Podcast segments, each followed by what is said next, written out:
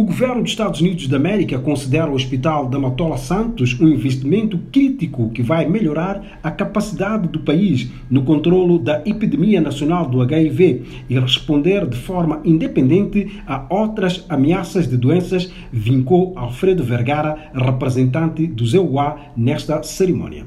A construção deste importante centro de saúde é uma demonstração evidente dos esforços do governo dos Estados Unidos da América e do Ministério da Saúde em aumentar em todo o país a capacidade de infraestrutura financiada pelos fundos de PEPFAR. Dados atuais refletem o impacto da epidemia do HIV na Matola e a necessidade de cuidados e tratamento abrangentes, pelo que o governador da província de Maputo, Júlio Paruque, apelou ao fim da estigmatização dos doentes de SIDA. Sensibilizar a população para que não aconteça mais o que houve com o SIDA nós estigmatizamos muito as pessoas que têm HIV-Sida.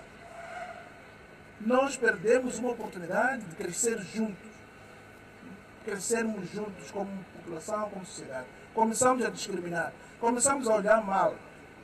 Hoje, quem tem Covid-19 não é para olharmos mal, é para todos nos empenharmos para nos defendermos.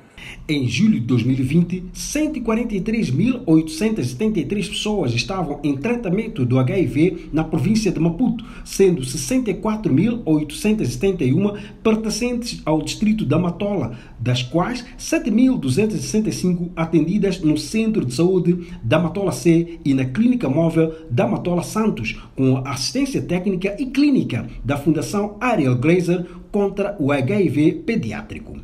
A redução de distâncias a percorrer por estes utentes é apontado como sendo um dos ganhos da construção do hospital na Matola Santos. Será bom e melhor para nós, sim.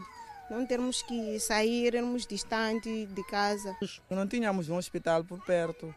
É, o hospital estava distante de nós, na cidade da Matola. Qualquer incidente era mesmo desgastante. Prevê-se que a obra, avaliada em cerca de 730 mil dólares americanos, termine no fim de novembro de 2020. De Maputo, Alfredo Júnior para a Voz da América.